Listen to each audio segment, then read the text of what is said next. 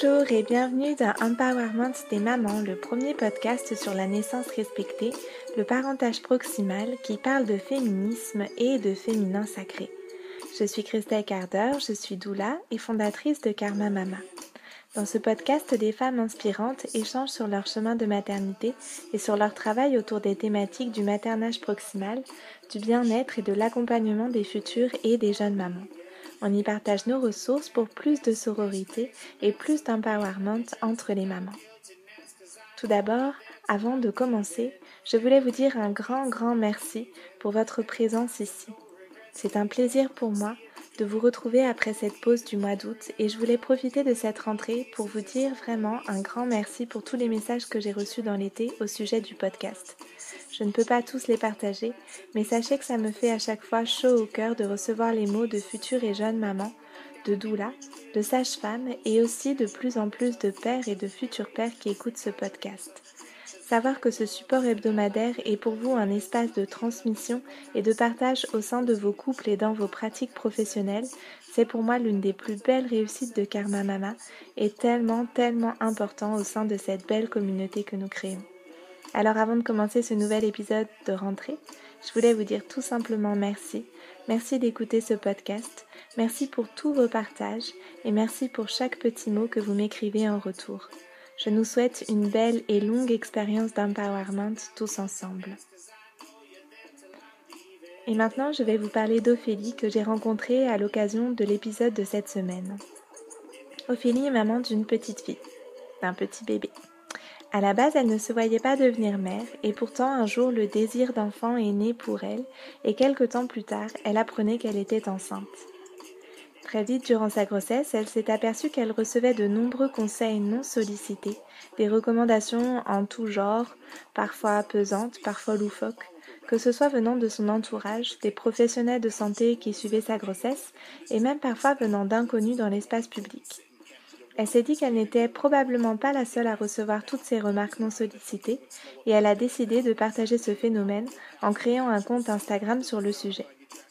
On peut dire qu'elle ne s'est pas trompée, puisqu'aujourd'hui son compte Garde tes conseils est suivi par plus de 67 000 personnes. Alors qu'est-ce qui se cache derrière ce phénomène? Qu'est-ce qui pousse les gens à s'adresser ainsi aux futures et jeunes mères? Avec Ophélie, nous avons parlé de son chemin de maternité du lien entre ces injonctions permanentes et la charge mentale et émotionnelle qui pèse sur les mères, et nous sommes revenus ensemble sur la création de son compte et ce qu'il a changé dans sa vie.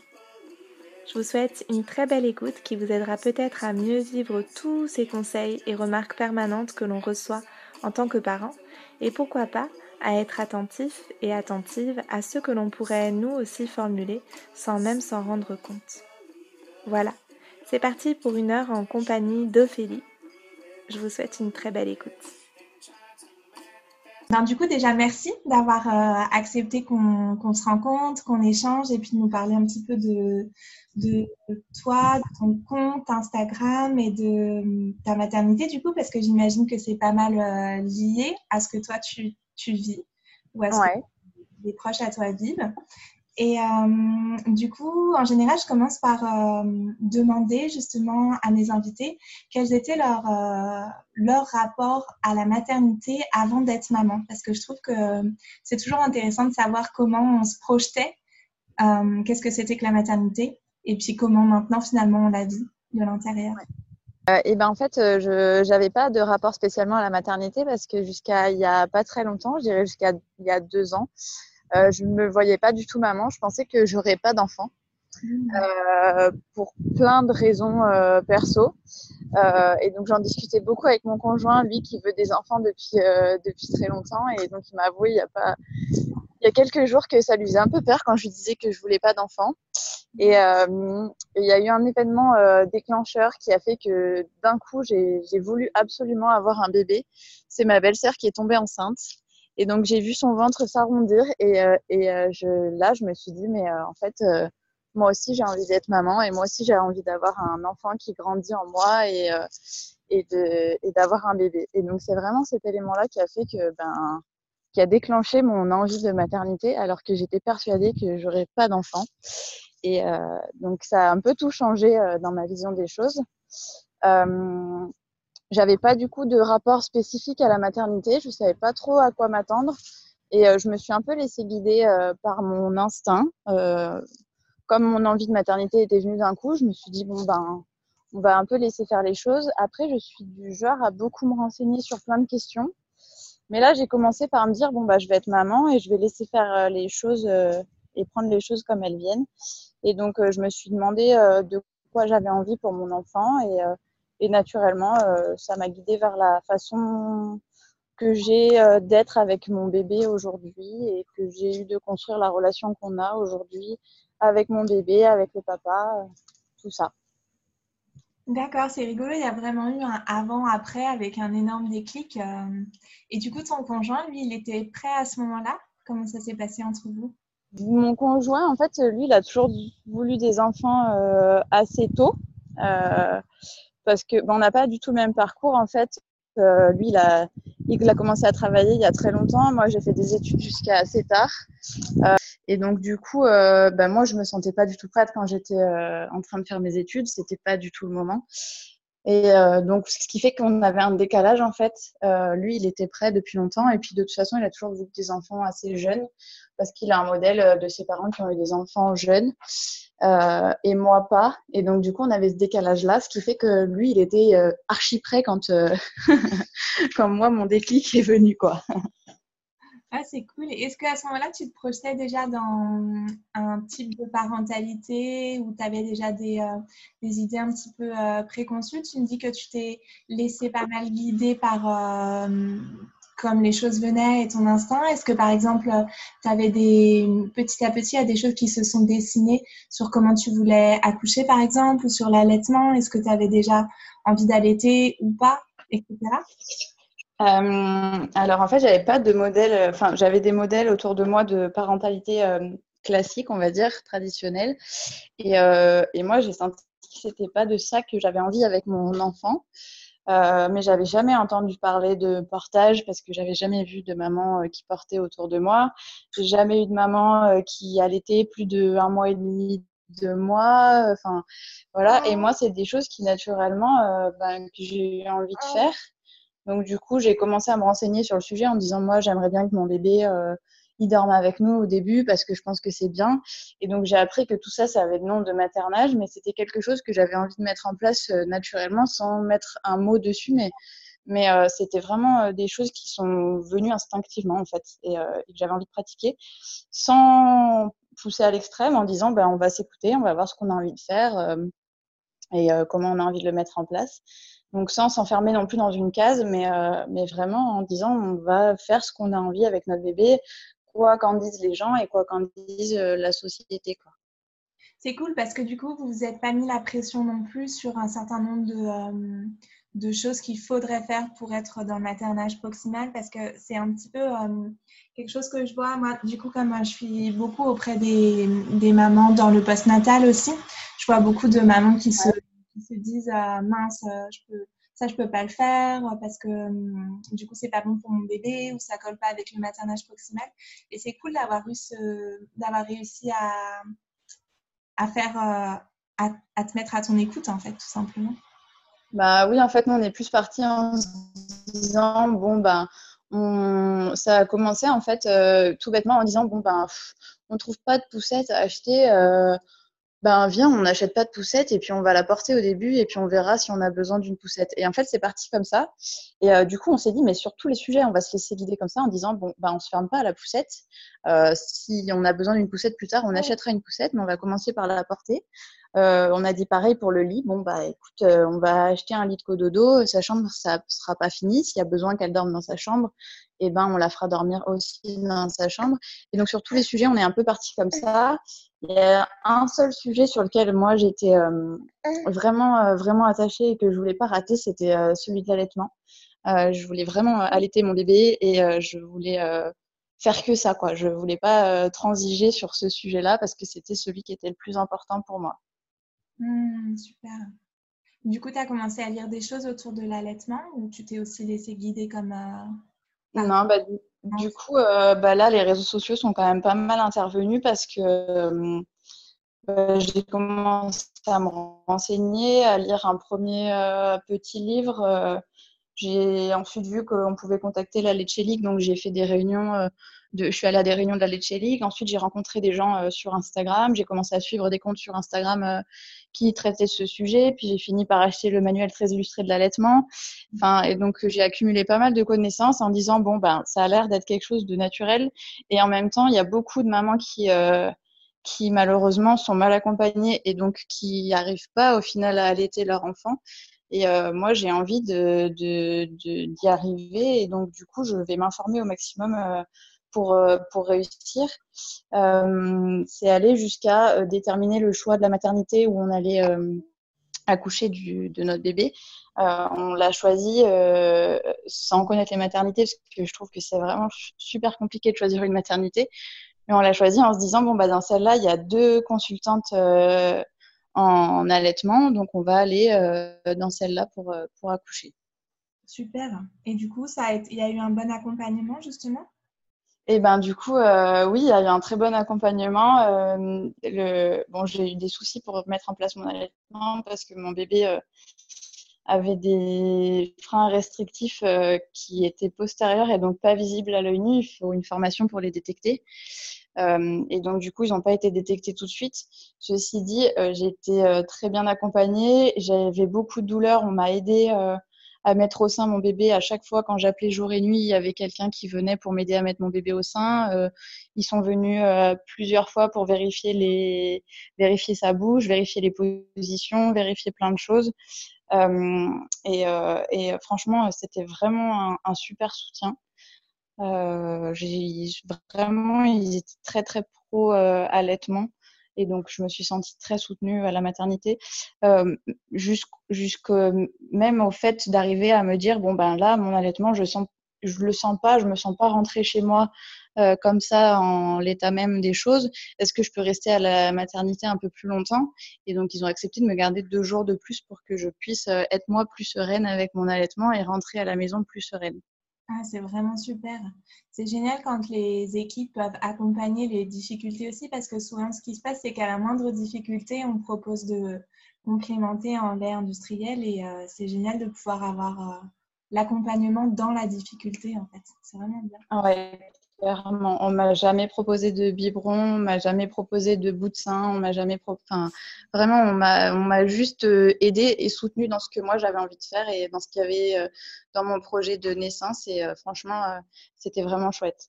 Et oui, parce que comme tu, l'as évoqué tout à l'heure, effectivement, l'allaitement, c'est, c'est naturel, mais c'est pas inné. Donc, il y a toute une phase d'apprentissage et d'ajustement avec son bébé et pour la maman et pour le bébé. Donc, bah, ouais on est vulnérable par rapport à ça. Et je me demandais du coup par rapport à tout ton cheminement pendant ta grossesse et jusque dans ton allaitement, est-ce que à ce moment-là, tu as commencé à avoir par rapport au choix que vous faisiez, par exemple euh, au fait de ne pas acheter de poussettes ou au fait de ne pas acheter de petits lits à barreaux ou de petits couffins tout de suite, est-ce que tu as commencé à ce moment-là à avoir des conseils non sollicités justement puisque c'est ce dont euh, parle ton compte et ton compte et je me demandais pour toi à partir de quand ça avait commencé? Parce que des fois, ça commence très très tôt. j'ai commencé à avoir les premiers conseils le jour où j'ai annoncé ma, ma grossesse. Donc ouais, le, tout premier jour, euh, je, me, je me souviens, j'ai commencé à parler de... Ben, j'ai commencé à parler de dormir avec mon bébé tout de suite parce que c'était vraiment quelque chose euh, dont j'avais envie. Et à partir de là, euh, ça a commencé. Donc euh, vraiment très très tôt, euh, c'était bah, c'était en l'été dernier parce que je suis tombée enceinte en juin et comme j'étais très malade, euh, j'ai annoncé à la famille au mois de juillet et août dernier qu'on attendait un bébé. Donc j'étais enceinte d'un un mois, à peine un mois. Mmh. et donc ça a commencé à ce moment-là en fait les conseils. Donc très très tôt dans ma grossesse. Est-ce qu'à ce, moment-là, tu sentais déjà que ça allait euh, prendre euh, de l'ampleur pour toi dans ta vie ou euh, est-ce que tu arrivais à le gérer relativement bien? Comment ça s'est passé pour toi? Ben, À ce moment-là, c'était très très tôt et donc du coup je me disais bon ben c'est gentil ils me ils me font part de leur expérience ils s'inquiètent pour nous enfin donc je le prenais plutôt bien plutôt bien jusqu'au jour où quotidiennement on recevait des bah, c'est pas toujours des conseils, hein, c'est aussi des remarques euh, de la famille, des amis, de gens qu'on connaît plus ou moins bien. Euh, et euh, jusqu'au jour où ça a été ma sage-femme qui m'a donné un conseil que j'ai trouvé hyper rigolo. Et en même temps je me suis dit non mais là c'est pas possible. Et c'est ce jour-là que j'ai créé le compte Garde tes conseils. Et donc c'était fin janvier donc j'ai attendu quand même un petit moment mais le moment qui a fait basculer euh, la goutte d'eau qui a fait déborder le vase a été euh, là au mois de janvier. Alors, est-ce que tu peux nous dire quel était ce conseil justement de cette remarque? Oui, bah, il est assez connu du coup sur mon compte. C'est le, conseil euh, du pyjama peau, on l'appelle. C'est la, sage-femme qui nous expliquait en fait ce qu'il fallait mettre dans notre valise de maternité et qui nous, disait que pour la salle de naissance, il fallait un sac spécial euh, en mettant un pyjama, une turbulette, etc. Et moi, je disais, mais euh, je pensais qu'en salle de naissance, on mettait le, bébé en, peau à peau, donc, euh, donc pas de pyjama. Et là, elle m'a répondu, ben, pour mettre le bébé en peau à peau, le bébé sera en pyjama. Et donc, ça, ça tombé sous le sens pour moi, puisque peau à peau, enfin, tout est dit dans le nom. et donc, donc c'était, rigolo et en même temps, enfin, et en même temps pas rigolo, quoi. Oui, parce qu'il y a une espèce, en fait, quand on les décontextualise, euh, on peut trouver ça rigolo ou, pas se rendre compte de la portée que ça peut avoir, mais effectivement, euh, c'est pas toujours euh, facile de bien prendre ou de, ou de se sentir, euh, comment dire, avec une distance, puisque c'est à nous qui sont adressés dans un moment où on est un petit peu fragile ou en attente de conseils adaptés à ce qu'on dit, justement, ou pas de conseils. voilà, ou rien. Ok, oui, et je trouve ça, hum, c'est vrai que je pense que tu dois faire des distinctions sur ton compte. Je vois qu'il y a certaines euh, catégories, j'ai l'impression qu'il y a un code couleur. Peut-être tu oui. nous en parler plus, mais c'est vrai que c'est compliqué, je trouve, de faire la part des choses, euh, disons les conseils de l'entourage, des amis, de la famille, on peut les mettre à distance d'une certaine manière, même si euh, ils peuvent être très très redondants, surtout quand c'est la famille.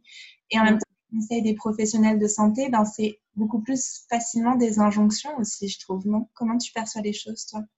En fait, euh, ben, du coup, le code couleur sur la page Garde tes conseils, je l'ai mis en place un peu plus tard en me disant, mais en fait, il y a vraiment des grandes catégories de personnes qui donnent des conseils. Euh, donc il y a euh, d'un côté euh, bah, la famille, la belle famille, les amis, et de l'autre côté tout ce qui est professionnel, donc que ce soit dans nos employeurs et dans les professions de santé. Et même dans les inconnus. Donc il y a toutes ces couleurs-là qui, qui référencent le, enfin, qui sont référencées sur le compte en disant ben, ça peut venir en fait de vraiment tout le monde euh, les conseille et donc, euh, donc je, les, je, les ai mis dans différentes couleurs parce que parce qu'ils n'ont pas la même portée euh, quand c'est un professionnel de santé que quand c'est dans la famille, bien que c'est pas moins violent, je pense, parce que la famille se permet de dire des choses parfois en se disant bon bah on la connaît, on va pouvoir lui dire ça, et donc ça peut être parfois très violent. Il y a des choses qui sont très violentes sur Garde tes conseils qui ont été dites par euh, euh, la famille ou par la belle famille. Et euh, donc, je pense qu'on se rend moins compte, justement, quand c'est des gens proches, qu'on peut les affecter à ce point. Oui. Je suis en train de regarder en même temps, justement, ton, ton compte, peut-être pour pouvoir en, en lire quelques-unes, peut-être pour donner un petit peu une idée de ce que ça peut représenter pour les auditrices et auditeurs qui connaissent pas ton compte. Par exemple, là, j'en ai une euh, qui est pas mal. Donc, euh, je vous fais la petite euh, citation. Donc, en fait, le conte, il se présente, c'est tout des petites citations avec un, joli visuel. Et du coup, on a d'abord la citation et après, qui a prononcé cette phrase, en fait. Donc là, par exemple, j'en ai regardé plusieurs en rouge et vert. il faut ménager mon fils. Il reprend le travail dans une semaine, lui. Et c'est dit par la belle-mère juste après l'accouchement. Et, euh, on imagine la portée que ça peut avoir effectivement sur, sur quelqu'un qui vient d'accoucher, sur une femme qui vient d'accoucher. Sur une femme qui vient d'accoucher. Et puis, ce que le, le, parti que je prends avec le compte Garde tes conseils, c'est de me dire si une personne vient me parler en message privé en me disant, en en donnant un témoignage, c'est que d'une certaine manière, ça l'a affecté. Et tout le monde n'a pas le même niveau de ressenti. Euh, une phrase pourra m'affecter moi et euh, pas t'affecter toi, par exemple. Ou euh, tu le prendras moins mal que moi, ou ce sera pas violent pour toi et ce sera très violent pour moi. Et donc moi, je, pars du principe que si on vient me le, me le dire, c'est que la personne est affectée. Ouais, euh, je répète juste du coup ce que tu disais parce que ça a un petit peu, euh, un petit peu euh, coupé au son. Que du coup, tu disais si la personne te, te, partage son témoignage, ben, c'est que ça l'a affecté nécessairement, même si peut-être ça n'aurait pas affecté quelqu'un d'autre. Et je pense qu'il y a aussi des, des paroles qui, selon le contexte dans lequel elles sont dites, même des fois le jour en fait, et le fait qu'elles soient très redondantes, ça nous affecte plus ou moins aussi, j'imagine. Enfin, moi, je le dis comme ça en tout cas. C'est ça, c'est euh, ben, au bout de la quatorzième fois euh, qu'on nous dit euh, oh là là, ah, mais t'es sûr qu'il n'y en a pas deux là-dedans? Ben, Au bout de la quatorzième fois, c'est ça peut être blessant. Oui, complètement. complètement.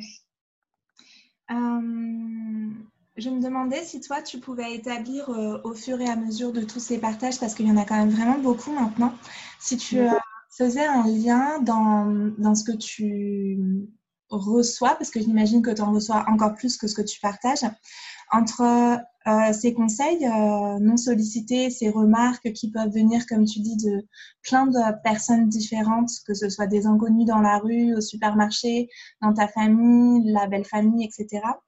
Euh, donc entre toutes ces petites phrases qu'on entend dès le début de la grossesse et jusqu'à bien longtemps après, entre ça et la charge mentale et émotionnelle qui peut peser sur les mères et dont on commence à beaucoup parler justement via d'autres gros comptes et euh, aussi pas mal dans la presse maintenant de plus en plus, j'ai l'impression. Est-ce que toi, tu, tu fais une connexion? Ouais. Euh, ben, le premier lien euh, qu'on peut faire, c'est que déjà, la plupart des personnes qui viennent me parler sont des femmes. Euh, donc, euh, ben, on peut se dire que la parentalité, elle repose encore beaucoup euh, sur les mamans. et c'est elles qui font face le plus aux remarques de l'entourage. là, tu citais l'exemple de la belle-mère qui disait qu'il fallait ménager son fils parce que lui, il reprenait le travail dans une semaine, alors que la femme vient d'accoucher. je pense que ça, ça, vient de là, en fait, toute la charge on se rend pas compte, même entre femmes, euh, on s'oublie en fait. Euh, on s'oublie un peu dans la maternité et, euh, et, les générations, les anciennes générations pensent pas du tout comme ce que nous, on pense actuellement. Euh, donc nous, on essaye de, se recentrer. On parle beaucoup de, tout ce qui est charge mentale, de matrescence, de termes que nos, nos mères ou nos grands-mères euh, entendaient pas avant. Euh, donc je pense qu'on est un peu la génération euh, qui, qui fait des clics. Sur ce sujet. néanmoins, on continue à, on continue à mettre toute la charge sur les mamans, clairement, que ce soit la charge mentale et, et surtout euh, dans ce que moi je partage, la charge émotionnelle. Hmm. Oui, en fait, c'est quelque chose qui est très euh, difficile à vivre, je trouve, euh, pour beaucoup de mamans, et moi, ça a été mon cas. C'est qu'il y a comme une, une, dissonance cognitive entre ce qu'on sait, ce pourquoi, la façon dont on a été élevé théoriquement comme étant potentiellement euh, les égales de, de, nos compagnons ou de nos frères, ou bon, encore que ce serait à, à rediscuter évidemment, mais disons théoriquement, on a accès aux études, théoriquement, on a accès aux postes euh, élevés, etc. Théoriquement, on sait que euh, dans notre vie, il n'y a pas que notre maternité qui, euh, qui a de l'importance, mais dans cette période de la périnatalité, ben, on a quand même pas mal de, comment dire, de retour à quelque chose qu'on pensait avoir laissé derrière nous avec les générations précédentes, justement. C'est ça. Et alors après, euh, ce que je peux aussi constater, c'est que sur la page, il y a des francophones qui sont d'autres pays et que dans différents pays, ça se passe pas de la même manière et ça dépend. Enfin, c'est ce que moi je, remarque. le congé maternité en France est très court, mais dans des pays où le congé maternité est plus long, eh ben, c'est la charge est beaucoup mieux partagée en fait entre les deux parents et donc et les remarques sont sont moins fortes. Il y a une maman tout à l'heure qui me partageait qu'elle venait d'accoucher au Canada, il me semble, et donc son médecin lui a dit, a dit directement au papa bon bah maintenant votre femme vient d'accoucher, elle a traversé une épreuve, il va falloir être solidaire avec elle, être du soutien parce qu'il faut qu'elle s'en remette. Et donc ça c'est quelque chose qui est encore peu bah, encore peu ancré en France parce que, euh, bah, parce que la maman, c'est celle qui a le congé maternité. Donc, euh, ça s'appelle un congé déjà. Euh, donc, un congé, c'est les vacances. Hein. et donc, du coup, c'est elle qui va avoir le temps de s'en remettre. Et le papa, il faut vite qu'il dorme parce que dans une semaine, il reprend le travail. Et donc, c'est pas du tout considéré comme, comme étant un, une épreuve ou un travail d'être euh, maman, c'est juste, euh, c'est la vie. Et je pense que ça, ça vient euh, d'une habitude des générations d'avant qui n'avaient pas le droit de, se plaindre et qui n'avaient pas le droit d'exprimer leurs émotions comme nous, on peut le faire aujourd'hui et comme on peut s'exprimer sur ce sujet aujourd'hui. Oui, c'est vrai ce que tu dis, c'est juste. Et ça me fait penser que, effectivement, je pense que quand c'est dit aussi par des personnes extérieures et qui ont une forme d'autorité parce qu'elles elles sont médecins ou qu'elles ont en tout cas une, un rôle professionnel auprès du couple, ça change beaucoup de choses. Moi, je sais aussi que la sage-femme avec laquelle je travaille, elle, elle présente aussi ça dès qu'elle a les papas en disant, un peu comme tu viens de le dire, voilà, votre compagne, elle vient d'accoucher et dans les cinq jours qui suivent, il faut qu'elle porte rien, il faut qu'elle se lève le moins possible, il faut qu'elle se repose et c'est quelque chose sur lequel on insiste de plus en plus. Malgré tout, je trouve, ça commence un petit peu à, percer, on va dire. Euh, je ne sais pas si tu as, je pense que j'imagine que oui, que tu as entendu parler du livre Le mois d'or, où, euh, voilà, il y, y, a des petites euh, étincelles comme ça qui commencent à s'allumer autour du postnatal. Et euh, bah, c'est nous aussi qui sommes en train de, de, créer ce changement de paradigme. Mais c'est vrai que du coup, il y a cette espèce de dissonance entre euh, ce qu'on vit, nous, dans nos maternités et ce qu'on sait qu'il faudrait qu'on puisse vivre, en fait. Donc, c'est euh, ça. C'est mm. ça, mais moi, je suis convaincue que ça va changer avec les générations qui arrivent. ouais, mais on travaille pour elles, en tout cas, c'est ça qu'il faut se dire. c'est ça. Je me demandais si ton compte avait justement changé quelque chose, euh, et j'imagine que oui, sur ton, ton regard sur les femmes et peut-être sur les mères en particulier. Bah déjà, j'imagine là, tu es encore quand même dans ton post-natal assez frais, on va dire, donc j'imagine que ça bouleverse pas mal de choses, mais... Euh, oui, alors mon compte, il a, changé. déjà, mon compte, il a changé énormément de choses dans ma vie en général. Euh, et sur mon regard sur les femmes, je pense qu'il apporte euh, pas seulement à moi, mais à tout plein de, de, gens qui suivent euh, Garde tes conseils, euh, un regard plus bienveillant sur des personnes qui font autrement. donc on fait pas tous les mêmes choix en termes de maternité et, et donc du coup je pense que qu'on apprend aussi à dire ah oui telle phrase c'est vrai que ça peut blesser quelqu'un.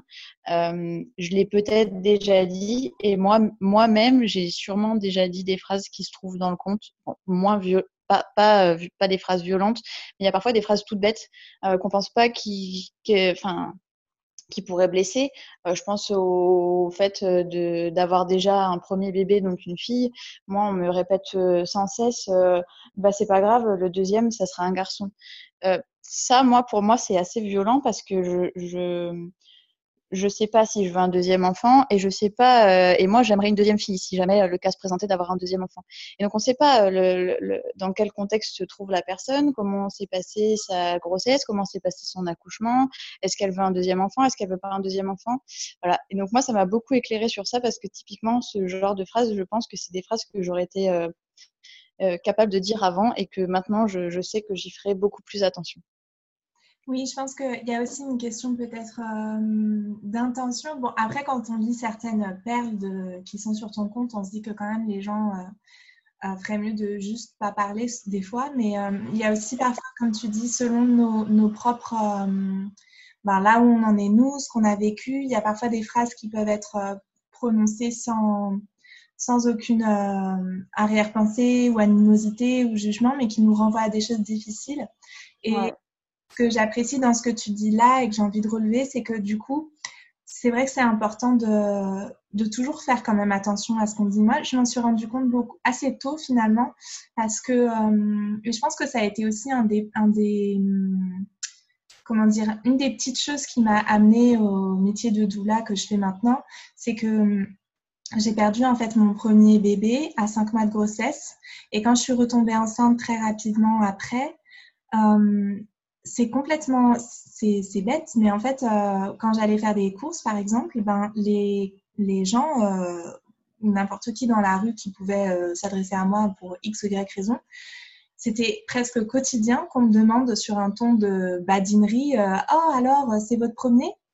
Et en fait, euh, je savais. En fait, ça, à chaque fois, ça me, ça me posait un problème de répondre parce que je savais pas quoi répondre, en fait, tout simplement pour moi, c'était pas mon premier, mais en même temps, oui, c'était quand même mon premier. Enfin, j'avais pas d'autres enfants non plus à, que je tenais dans mes bras ou j'avais pas expérimenté ce que la personne entendait par la maternité, comme les nuits, l'allaitement, etc. Et en même temps, j'avais pas envie de déballer à la caisse du supermarché mon histoire ou euh, à Pôle Emploi ou euh, n'importe où euh, chez, chez la grand-mère d'un copain. Enfin, et et je me suis dit à ce moment-là que, en fait, chaque phrase qu'on prononce autour d'un sujet aussi sensible que la maternité, il faut vraiment faire attention, en fait, parce que bien sûr, les gens, ne peuvent pas deviner, mais c'est vrai que c'est très délicat. J'ai, euh, euh, il y a une phrase moi qui me qui me fait très mal, c'est euh, comment c'est dès que je suis partie, enfin que je suis sortie de la maternité avec mon bébé, on m'a demandé alors ça s'est bien passé? En parlant de l'accouchement. Euh, donc déjà dans la phrase en elle-même, ça induit que ça doit que bien se passer. Mmh. Et, euh, et, en fait, à ce genre de phrase, on peut pas répondre non. Euh, enfin, c'est socialement, on, voilà, c'est acquis. On doit dire oui, ça s'est bien passé. de toute façon, on va bien, le bébé et moi. Alors que moi, je me suis rendu compte que en fait, l'important c'est pas que le bébé, c'est pas seulement qu'on aille bien euh, physiquement. Il y a aussi toute une question euh, morale derrière, voilà. Et donc euh, la question, ça s'est bien passé en parlant d'un accouchement. je m'étais jamais rendu compte de l'impact que ça pouvait avoir, mais ça peut être assez énorme. Ouais. Ouais. Et puis en fin de compte, c'est aussi quelque chose qui vient toucher à une dimension très intime parce que la naissance, c'est un acte hyper intime, justement. Rendu visible aux yeux de tous parce qu'on passe de ben, un gros bidon euh, que tout le monde en plus a toujours envie de toucher et de etc et euh, un tout petit bébé que tout le monde a aussi envie de tripoter alors qu'il n'en a pas forcément ni envie ni besoin lui mais du coup on passe de, de l'un à l'autre donc c'est rendu visible alors que c'est un acte hyper intime on sait mmh. maintenant que c'est les mêmes conditions euh, psychiques que quand on a un rapport sexuel par exemple qui se mettent en place dans notre corps et hormonalement. Et euh, c'est vrai que c'est un peu comme si euh, après un rapport sexuel, les gens venaient dire alors ça s'est bien passé. Euh, avec, et tout le monde assez chelou, quoi. Donc, c'est ça, c'est ça. On ne prendrait pas forcément bien. Je pense pas. On aurait un peu dire aux gens que ça les regarde pas, surtout si c'est. Enfin, après, c'est sûr qu'on ne peut pas non plus on peut pas non plus. Enfin, c'est chouette aussi que les gens s'intéressent à ce qu'on est en train de vivre, mais voilà, si c'est euh, juste une question comme ça pour badiner, c'est peut-être pas. oui, en fait, c'est pas de l'intérêt, c'est euh, c'est pas de l'intérêt, c'est juste une question qui est commune en fait. C'est il faut poser ça quand il y a eu un accouchement, euh, il faut mmh. demander ça à une maman. Moi, c'est euh, typiquement, je suis rentrée de la maternité et la factrice me l'a demandé. Euh, je, bah voilà, la, factrice, je l'aime bien, hein, c'est pas la question, mais c'est pas une amie à moi et, et du coup, c'est parler de ta vie sexuelle avec elle, tout simplement. Si, j'adorerais parler avec ma factrice de. non, non, mais elle, elle le faisait pas méchamment et elle est très gentille, mais juste, euh, on se rend pas compte euh, à quel point ça peut impacter. Oui, et surtout effectivement dans les cas où en plus, euh, la, comme tu dis, autour de l'accouchement, euh, il y a effectivement cette question de est-ce que mon bébé va bien, est-ce que moi je vais bien physiquement, donc de la santé physique, et puis la question qui touche plus à la, la façon euh, morale, la santé psychique et mentale avec laquelle on a pu vivre ça. Effectivement, c'est difficile de, de dire, euh, ben, surtout quand ça vient d'arriver, qu'on n'a pas du tout de recul encore sur euh, ce qu'on a vécu, de pouvoir dire euh, ben, qu'il y a eu des choses plus compliquées à gérer, effectivement. C'est ça. Est-ce que toi, tu as envie de parler de ton accouchement, justement? Alors mon accouchement, je ne sais pas si tu connais mon compte un peu plus perso. J'ai un compte personnel qui s'appelle Mini Coquillette. Donc, euh, parce que c'est le surnom que je donnais à ma fille quand elle était dans mon ventre, parce que je mange beaucoup de pâtes. donc, on l'appelait la coquillette. Et euh, donc, j'ai un compte perso que j'ai ouvert parce que justement, quand j'ai accouché, euh, il y a beaucoup de mamans sur Regarde tes conseils qui m'ont demandé comment s'est passé ton accouchement.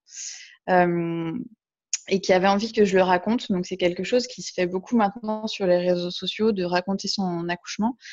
Euh, donc au départ, euh, comme ça avait été assez douloureux pour moi, je ne l'ai pas publié tout de suite, mais par contre, je l'ai écrit dès la maternité. Donc euh, dès le deuxième jour de vie de mon bébé, j'ai écrit le récit de, mon accouchement et je l'ai publié un peu plus tard. Donc j'ai ouvert ce compte Mini Coquillette exprès pour publier ce, témoignage.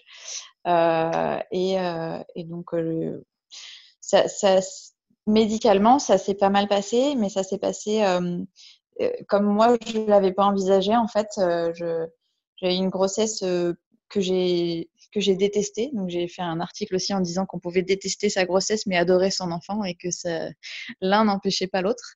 donc j'ai eu une grossesse que j'ai pas du tout aimée et je pensais accoucher prématurément.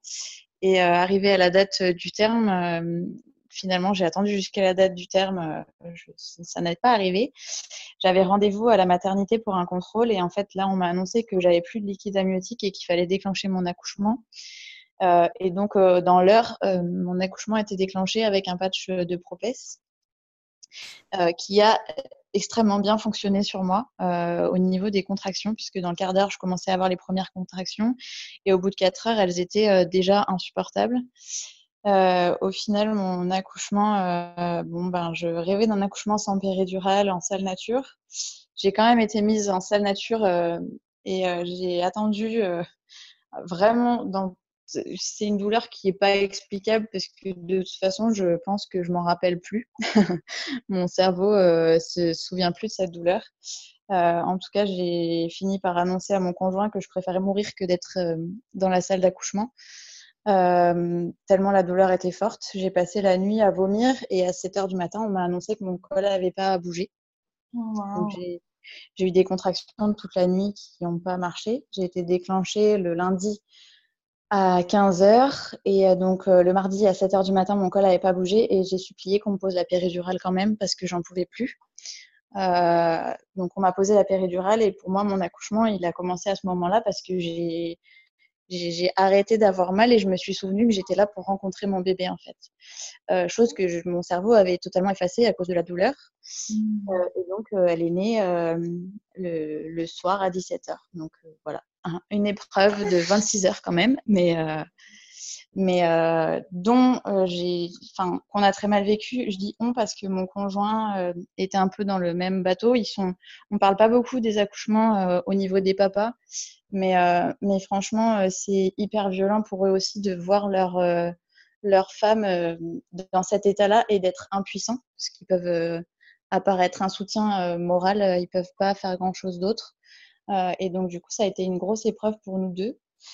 Euh, donc voilà, en résumé, mon accouchement qui racontait beaucoup plus longuement sur mon, sur mon compte euh, Mini Coquillette, mais, euh, mais voilà, c'était quelque chose que j'avais pas envisagé parce que moi je voulais un accouchement physiologique bon, bah, qui a été interrompu dès la pause du propès, puisque de toute façon, à ce moment-là, je savais que les plans étaient changés.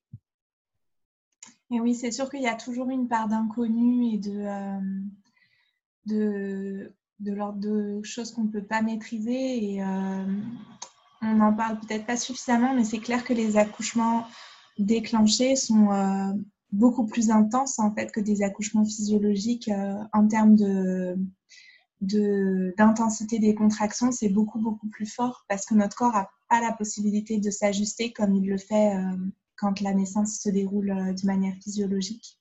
Mm.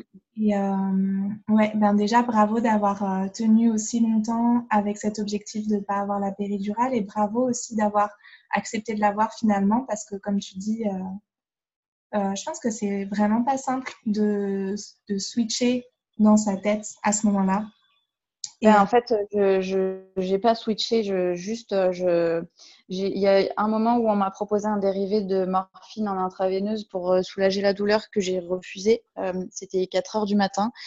j'ai quand même refusé en disant mais non, en, intraveineuse, ça va passer dans le placenta. Mon bébé, il, il va, il va il va l'avoir.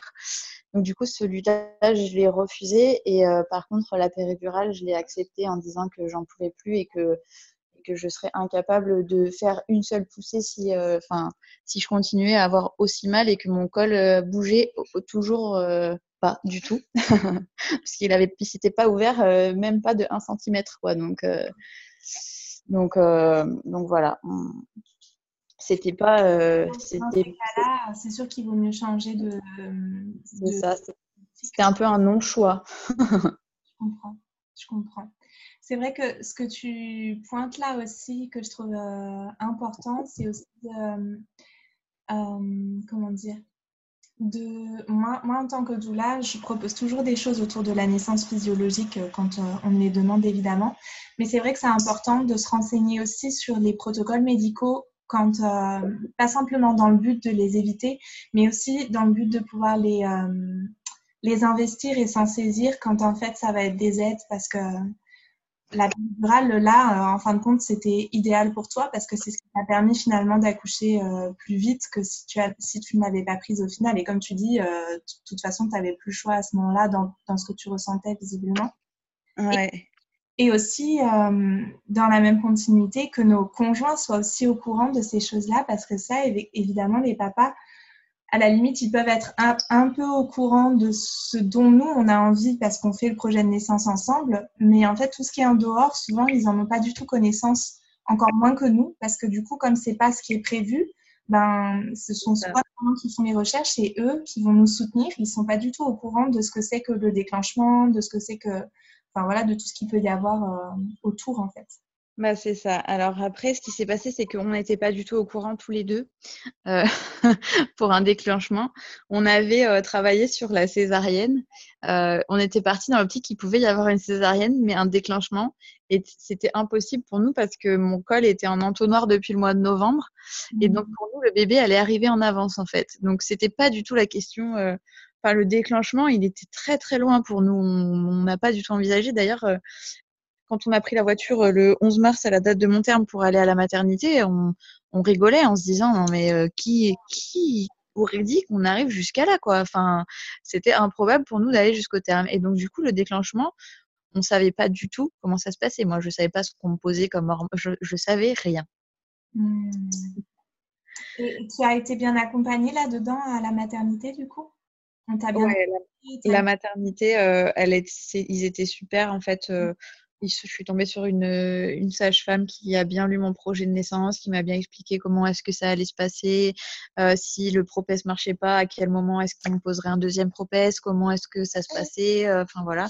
Donc euh, j'ai été j'ai été vraiment bien accompagnée et, et, sur ce point-là, franchement, la maternité vraiment vraiment chouette. Mmh, super, super. Et maintenant, comment ça se passe avec les conseils que tu reçois, toi, de ton entourage euh, Est-ce que tu as l'impression que tu en reçois moins depuis que tu as créé ce compte? Est-ce que les gens dans ton entourage font plus attention? Est-ce qu'ils y sont sensibilisés? Parce que avec, euh, alors pendant la grossesse, on en reçoit plein, mais dans le postnatal, c'est exponentiel. Hein, je sais pas. oui, c'est ça.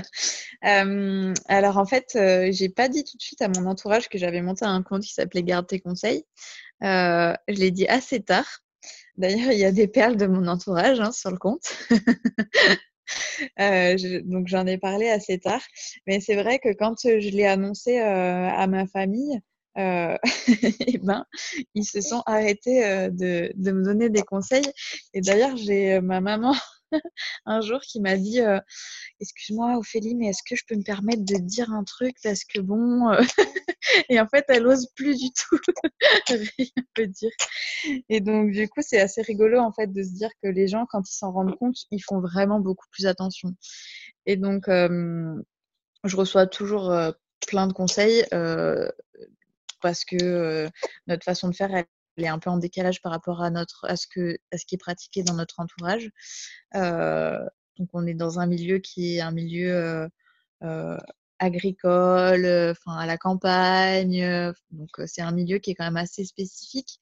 Je, le prends plutôt assez bien maintenant et ce que je fais, c'est que j'ouvre souvent le dialogue parce que je suis quand même moi, je suis pas une experte dans tout, mais je suis renseignée un peu sur tous les sujets. Et donc, je pose des questions, je demande pourquoi est-ce qu'ils pensent ça comme ça. Enfin, voilà. Et donc, au final, ça débouche souvent sur des dialogues. Après, quand je vois que la personne est complètement fermée, je, vais lancer un petit pic et arrêter de répondre ou dire oui, oui. Mais c'est vrai que souvent, ça débouche sur des dialogues et, et c'est assez sympa, c'est enrichissant pour les deux parties, en fait. Mmh, c'est super que tu puisses faire ça avec un enfant encore aussi petit parce que on n'a pas toujours ce recul-là et, euh, et euh, ouais, bravo. C'est vrai que quand ces décalages-là et, euh, et qui sont exprimés, ça peut nous permettre d'ouvrir la discussion. C'est vraiment cool. C'est vraiment chouette. J'en parlais d'ailleurs sur mon compte Mini Coquillette. Je disais que j'apprenais beaucoup les repas de famille parce que ben Bon, c'est des repas de belle famille chez moi parce que toute ma famille habite loin, mais ma belle famille, on est tous voisins. Et donc, il y a pas mal de repas de belle famille. Je ne sais pas si tu entends mon bébé qui est en train de téter là, mais elle est bruyante. elle est bruyante. c'est des repas de belle famille et j'appréhendais pas mal. Et en fait, jusqu'à un repas euh, qui, qui, a fait quand même euh, assez déclic et où j'ai dit mais je en fait je fais pas comme vous mais c'est pas une critique de ce que vous vous avez fait avec vos enfants. C'est juste que nous on a décidé de faire autrement avec les connaissances qu'on a aujourd'hui. Et cette phrase en fait elle a démarré un dialogue et depuis ce jour-là et eh ben j'appréhende beaucoup moins d'être avec du monde de l'entourage voilà. Ça a grandi un peu avec mon bébé j'ai l'impression parce que j'étais très protectrice au début quand mon bébé est né j'ai mis assez longtemps à la faire porter par quelqu'un d'autre que son papa ou moi. et donc maintenant, elle a cinq mois et demi. Je commence à être un peu plus libre sur ce sujet. elle commence à, apprécier elle aussi aller voir du monde, interagir avec, avec du monde. Et j'ai l'impression que du coup, l'ouverture de dialogue se fait en même temps que l'ouverture de ma fille aux relations sociales. Oui, puis il y a peut-être aussi euh, une question de, de toi avoir euh, ta capacité d'ouverture et puis d'être aussi finalement suffisamment en alignement avec euh, tes connaissances, ton envie. Comme tu dis que depuis le début, finalement, tu t'écoutes bien, tu es suffisamment aligné avec ce que tu as envie de faire avec ton enfant. En fait, euh, quand on a une belle assise comme celle que tu as l'air d'avoir, ça nous aide finalement à pas nous laisser euh, bousculer trop par les conseils des autres. Et puis, on est de moins en moins fragile aussi au fur et à mesure que le que le postnatal euh, s'étend, on va dire, parce qu'on a appris à connaître notre enfant, on se sent plus sécurisé et plus en confiance dans nos choix aussi, je pense. C'est ça. Et puis, je, il y a aussi quelque chose qui est très important, c'est que sur tous les sujets, je suis très soutenue par le papa qui était qui était pas du tout pour le cododo, pas du tout renseigné sur les allaitements qu'on appelle allaitement non écourté, allaitement long, enfin bon tout ce qu'on veut, qui était pas, enfin pas du tout dans ce domaine-là. Et en fait, il s'est un peu laissé porter par le truc et maintenant c'est lui le premier à dire mais oh, on va pas la faire dormir dans sa chambre encore, elle est toute petite. Euh, et puis c'est tellement chouette de se réveiller le matin et de la voir à côté de nous. Et en fait, c'est lui le, premier soutien. Et dès qu'il y a quelque chose intrusif, il intervient en fait. Euh, et donc euh, c'est vraiment important pour moi et ça m'aide beaucoup. Ouais, d'accord. Oula, ça c'est un petit peu emballé dans l'enregistrement. Tu m'entends, toi? Ouais, ouais, je t'entends. ça va faire un petit peu un truc bizarre. On est désolé. Euh, écoute, je, vois que l'heure tourne bien. On avait plein de choses à partager. C'est vraiment chouette. D'avoir euh, autant partagé aussi autour de ton accouchement qui était euh, peut-être été facile pour toi de commencer à en parler. Il y a une dernière question un petit peu rituelle que je demande toujours aux mamans qui viennent dans le podcast. C'est comment sont tes nuits? Alors, je, je fais partie des mamans qui, qui ont eu de la chance au début. en fait, on est rentré de la maternité et on a eu euh, euh, les trois ou quatre nuits vraiment, vraiment compliquées. Euh, et puis après, tout de suite, notre bébé a commencé à dormir de 23h à 6h du matin. Et donc, du coup, j'ai sur ce point-là, vraiment de la chance. du coup, euh, les nuits n'ont pas été compliquées, mais maintenant, euh, et que maintenant, pour moi, c'était pas un acquis les nuits. Je disais toujours, pour l'instant, elle dort bien, mais ça peut évoluer. Donc, elle dort toujours bien, euh, mais je pense qu'il fait plus chaud, plus, enfin bon, voilà, elle grandit, elle arrive à se retourner, machin, tout ça. Et donc, du coup, c'est c'est un peu plus aléatoire. ceci dit, on dort toujours bien. parce que moi, je me réveille toujours la nuit, euh, à peu près toutes les deux ou trois heures, et donc euh, elle fait à peu près pareil, et donc on, s'entend bien sur les nuits toutes les deux. Bah, c'est parfait. Écoute, je te remercie vraiment, vraiment de m'avoir accordé ce temps, d'avoir autant partagé sur euh, des choses personnelles et puis euh, sur ton compte aussi. Et j'espère que euh, tu vas continuer longtemps parce que c'est euh, c'est vraiment chouette de voir tout ça. C'est à la fois rafraîchissant parce qu'on se dit qu'on n'est pas seul avec, avec notre entourage qui parfois nous fait un petit peu criser, on va dire. Et puis en même temps, il y a quand même une chose que je voulais dire. Je ne sais pas comment toi tu le, tu le ressens. Mais il y a des fois où je regarde ton compte et où j'en lis plusieurs d'affilée parce que j'ai pas vu depuis un moment en fonction de l'algorithme Instagram. Et où je me dis, mais en fait, c'est complètement délirant, quoi. Si on, si on met tout ça bout à bout sur une seule femme, c'est complètement délirant de se dire toutes les attentes, les conseils, les injonctions qu'on peut, qu'on peut vivre, en fait, tout simplement. C'est ça. C'est, euh, c'est. Il y a une, euh, une, maman un jour qui avait fait un commentaire sur le compte et que j'ai trouvé très pertinent. C'était euh, la société d'aujourd'hui nous demande de travailler comme si on n'avait pas d'enfants et d'élever nos enfants comme si on n'avait pas de travail. Et j'ai trouvé que ce commentaire-là, il disait tout en fait. Exactement. Tu as complètement raison. Et ouais. sur cette belle citation, on va, on va se quitter. Merci encore, Ophélie. Eh bien, merci à toi. Et puis, belle continuation à ton compte, du coup. merci beaucoup. Voilà, cet épisode touche à sa fin. Pour en savoir plus sur ma belle invitée, vous pouvez retrouver les notes du podcast sur le site karma-mama.com rubrique podcast. Et pourquoi pas y découvrir également toutes les ressources gratuites que je partage, l'accompagnement en ligne, ainsi que mes méditations prénatales. N'oubliez pas de vous abonner avant de partir si l'épisode vous a plu. Merci pour votre écoute et je vous dis à très vite sur les réseaux sociaux. Prenez bien soin de vous.